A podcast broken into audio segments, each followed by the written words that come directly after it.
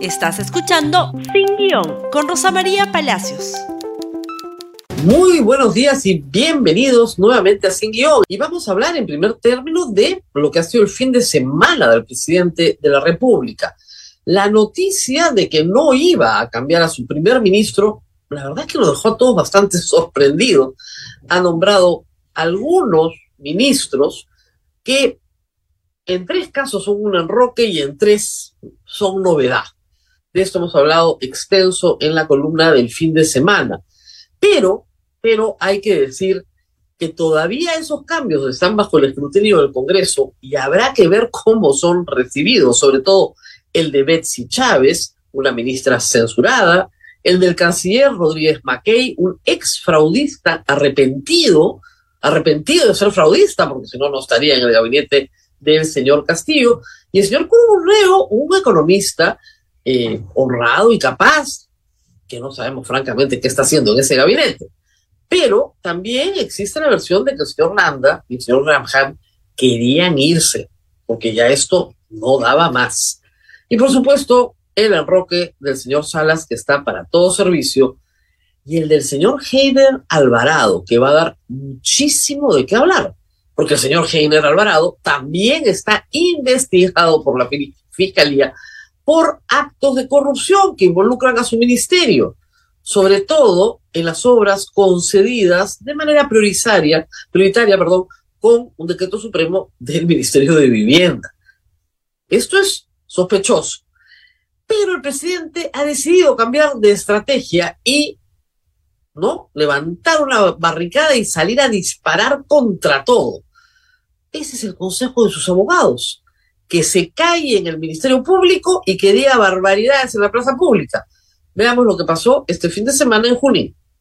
No pueden crear fantasmas de corrupción debilitando y gestando compasquines y creando titulares en pantallas para alejarme de mi pueblo. No lo harán y no lo voy a permitir también.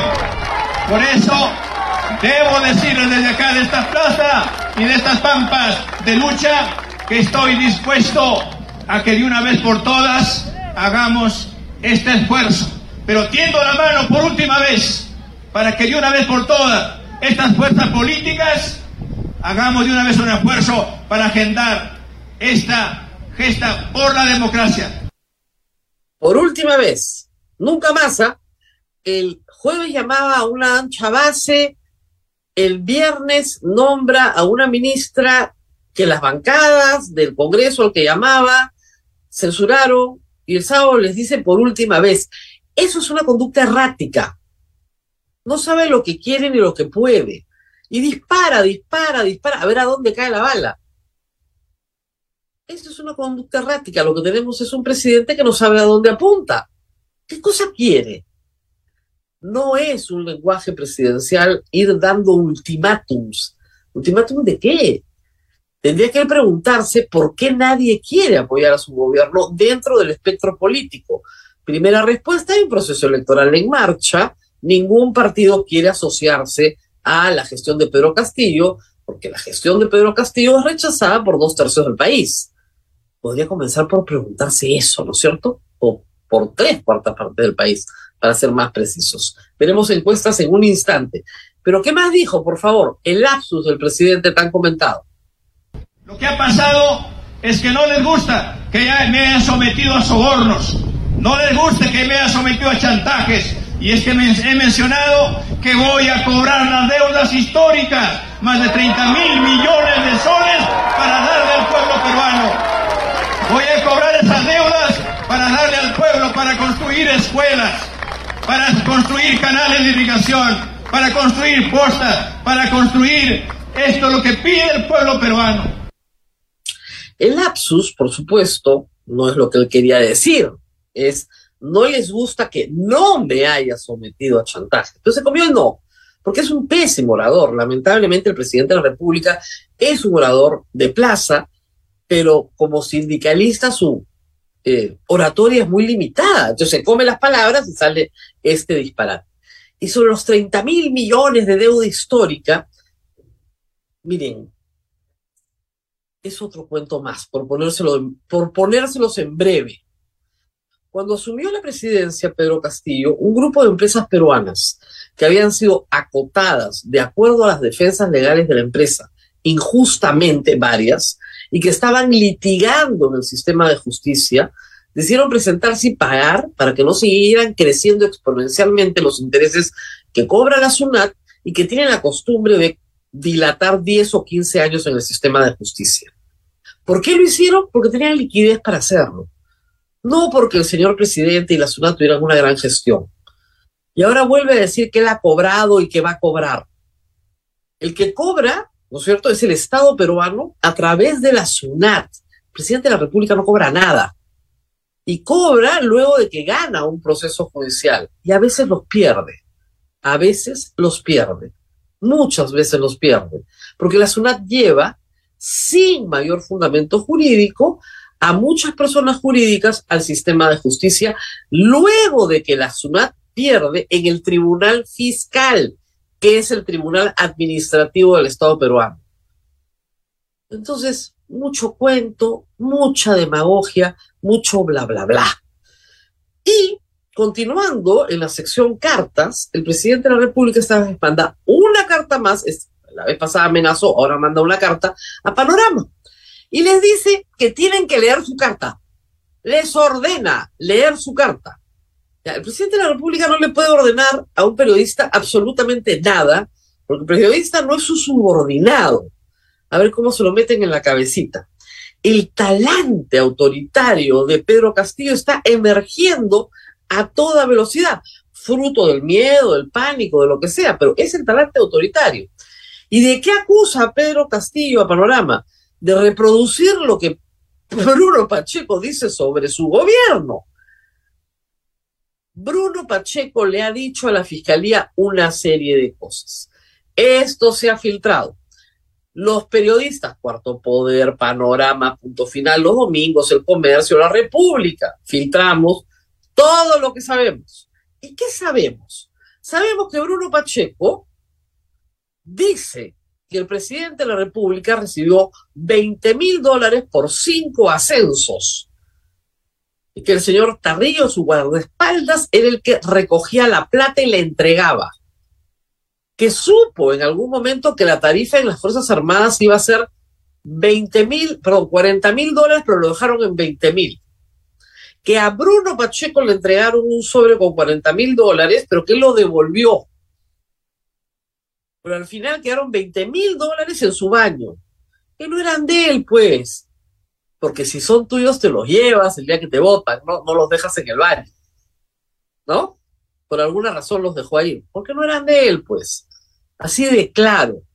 No le gusta al presidente que se hable de esas cosas, me imagino que no le gusta, pero es su secretario personal el que está diciendo todo esto. Y la acusación no se inicia con Bruno Castillo, se inicia con el general Bueno de la Policía Nacional, el general Vizcarra, comandante general de las Fuerzas Armadas, el WhatsApp del presidente de la República diciéndole a Vizcarra, fulano de tal, para general. Y los 20 mil dólares encontrados en una pesquisa fiscal. Ahí se inicia el caso Ascensos. ¿Quieren pruebas? Ahí tienen las pruebas. Escuchen a los generales. Escuchen a Bruno Pacheco. Vean la plata que está requisitoria, está requisada en este momento, incautada. Ahí están las pruebas, pues. En fin, el presidente Castillo dispara contra los medios de comunicación porque es muy fácil. Los medios de comunicación cometen errores, no son populares, entonces hay que atacarlos. Lo único que hacen el ataque es mejorar a los medios de comunicación nos hace bien. Cuando un presidente sumamente desprestigiado o un Congreso sumamente desprestigiado insultan a los medios de comunicación, el medio de comunicación sigue, eh, sube, el insultador baja en el afecto popular. Pero lo cierto es que el presidente amenaza, como lo hizo la semana pasada con Augusto Álvarez, como lo va a hacer ahora con el panorama y con quien se le ponga por delante. Han levantado la barricada y el hombre dispara a donde caiga la bala. Vamos a ver cuánto le dura la estrategia, nueva estrategia del presidente de la República y vamos a ver qué resultados tienen.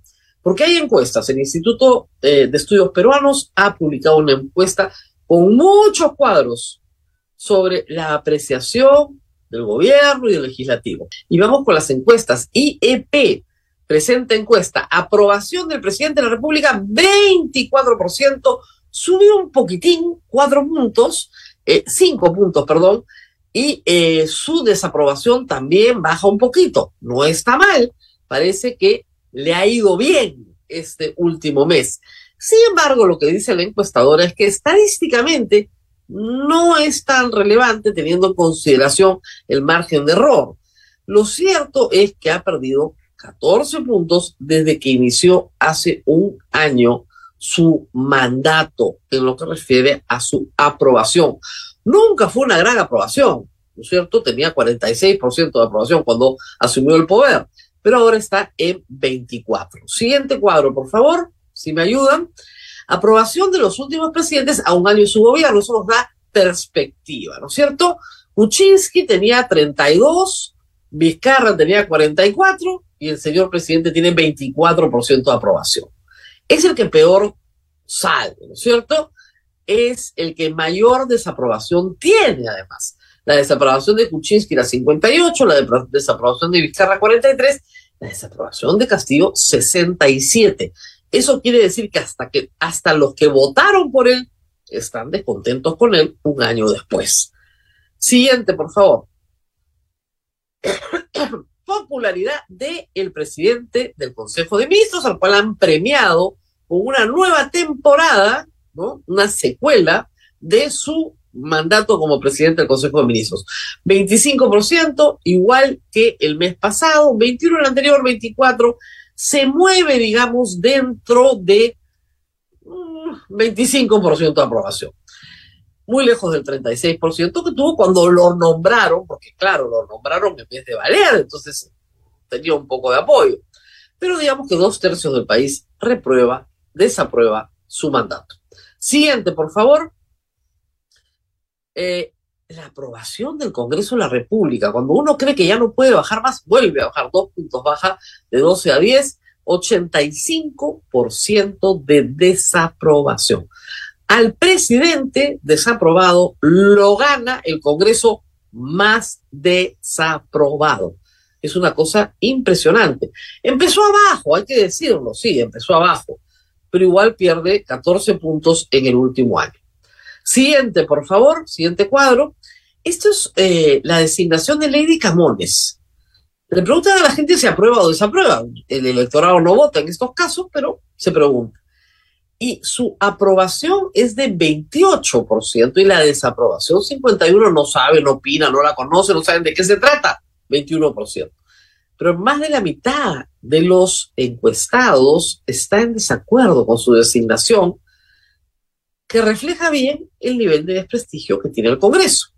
Cualquier cosa que venga del Congreso probablemente para muchos encuestados se responde de manera negativa. Siguiente, por favor. Credibilidad de Castillo. Miren, la mitad de los encuestados señala que no le cree nada, nada. 26% cree mucho o algo en la palabra del presidente. Miren, ahí se suma, ¿no? 20 más 50 70% poco o nada. Entonces el presidente puede salir y gritar, los golpistas, voy a cobrar los 30 mil millones de soles históricos, que lo que sea. No le crees nada. 70%. Ahora, es verdad que a los políticos no hay que creerles mucho, ¿no? Esa es la percepción que tenemos casi todos los peruanos. Pero 50% es no le creo nada. Ya, y 25, Siguiente cuadro, por favor. Evaluación de los últimos gobiernos. Esto es bien interesante, porque acá hay un comparativo de Vizcarra, Sagasti, Kuczynski, Castillo. Claro, no han incluido a Merino, ¿no? Porque duró tres días, pero eh, lo interesante es la comparación de cuál fue el mejor gobierno. O sea, si comparamos los gobiernos de Kuczynski, Vizcarra, Sagasti y Castillo, ¿cuál diría que fue el mejor de los cuatro? La pregunta se hizo hace un año, en julio del 2021, y se repite en agosto del 2022. Vizcarra conserva la más alta posición y la conserva bien, porque ha bajado de 48 a 44. Sagasti de 34 a 16. Hay que decir que Sagasti ha estado bajo el fuego cruzado de toda la izquierda y toda la derecha. Es el enemigo público número uno del Congreso. Caviar, caviar, caviar, caviar, caviar todo el día. Vladimir Cerrón y también, este, ¿qué les puedo decir? Este, el almirante Montoya, ¿no? Todos unidos. Entonces, eso le, ha hecho bastante daño, en realidad, de 34 a 16. Y luego Pedro Pablo Kuczynski recupera un poquitito, ¿no? De 8 a 11. Y Castillo está en último lugar. Bueno, siguiente cuadro, por favor, que tiene que ver con nuestros sentimientos. Acá se compara julio del año 21, el año pasado, agosto del año 21 y agosto del año 22. Entonces, las dos primeras columnas son muy parecidas, pero la azul es la que marca la diferencia. ¿Qué sentimientos le genera el gobierno de Pedro Castillo? 34 incertidumbre y 23 cólera. Incertidumbre y cólera. Si le suman el 11 de miedo, paso qué mal está. Los sentimientos positivos, esperanza y confianza, suman 25%, 17 y 8.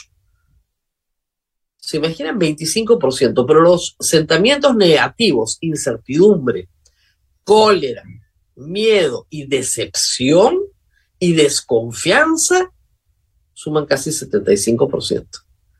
Esa es la situación del gobierno de Pedro Castillo, que harían bien en leer sus asesores que lo sientan a disparar contra todo. Disparar contra todo. Entonces, entre la incertidumbre y la cólera y el miedo, ¿es una buena idea? ¿En serio? ¿Salir a disparar contra todo? ¿No sería mejor tener una estrategia para luchar contra la incertidumbre, contra la cólera, que ha crecido enormemente de un año a otro, y contra el miedo? ¿No sería mucho mejor? para poder levantar así la confianza y la esperanza, que son sentimientos positivos. Muy bien, creo que es este nuestro último cuadro. Tenemos, no, tenemos uno, dos más, perdón. Percepción de la permanencia de Pedro Castillo como presidente. Un 66% de los encuestados considera que no terminará su gobierno. ¿ven? ¿Cree que Pedro Castillo, pregunta asistida, ¿no? No terminará su gobierno, 66% durará cinco años como presidente, 25%. O sea, la gran mayoría creen, no saben, opinan en un porcentaje menor, ¿no? pero dos tercios del país creen que no va a terminar su gobierno. Siguiente, por favor. 65% del país considera que lo más conveniente es la convocatoria a nuevas elecciones. Esta también es una pregunta asistida, se leen las opciones. ¿Qué cree que sería lo más conveniente para el país? De nuevo, está muy alto que haya elecciones generales, se elija nuevo presidente y nuevo congresista. Esto se viene preguntando desde febrero de este año. Y fíjense ustedes que en febrero esa era la percepción del 48%, ahora es del 65%. De nuevo, dos tercios del país creen que esta es la única salida. Que Pedro Castillo se mantenga como presidente hasta el año 2026, el 25%. Y bueno, Dina Boluarte parece no ser muy popular, solo tiene 3% como presidenta. Y que haya elecciones presidenciales y se mantengan los mismos congresistas, ríanse, pues ya está dentro del margen de error, 2%. ¿Por qué? Porque el Congreso es mucho más detestado que el presidente de la República. El Congreso tiene que entender. No lo entiende. Parece que no lo entiende. Se tienen que ir todos. Pero no tienen muchas ganas de irse, ¿no? Si realmente el Congreso fuera realmente inteligente y astuto políticamente, si los que participaran en el Congreso no fueran personas propietarias de un curul, sino partidos políticos, ya hubieran censurado a dos primeros ministros para promover justamente la disolución del Congreso, ir a un nuevo proceso electoral donde Pedro Castillo no tendría bancada y probablemente puedan iniciarle ahí sí una destitución en toda la regla. Pero no se les ocurre porque su creatividad además es cero en materia de utilización de las herramientas que da la Constitución. En fin, así estamos, así llegamos a la primera semana de agosto del año 2022. El presidente Castillo ha cumplido un año en el poder y algunos, el 25% de la población, creen que llegará hasta el último día de su mandato, con incertidumbre, con miedo y con cólera. Muy bien, nos tenemos que despedir. Hay más encuestas hoy día publicadas en la República sobre las elecciones municipales.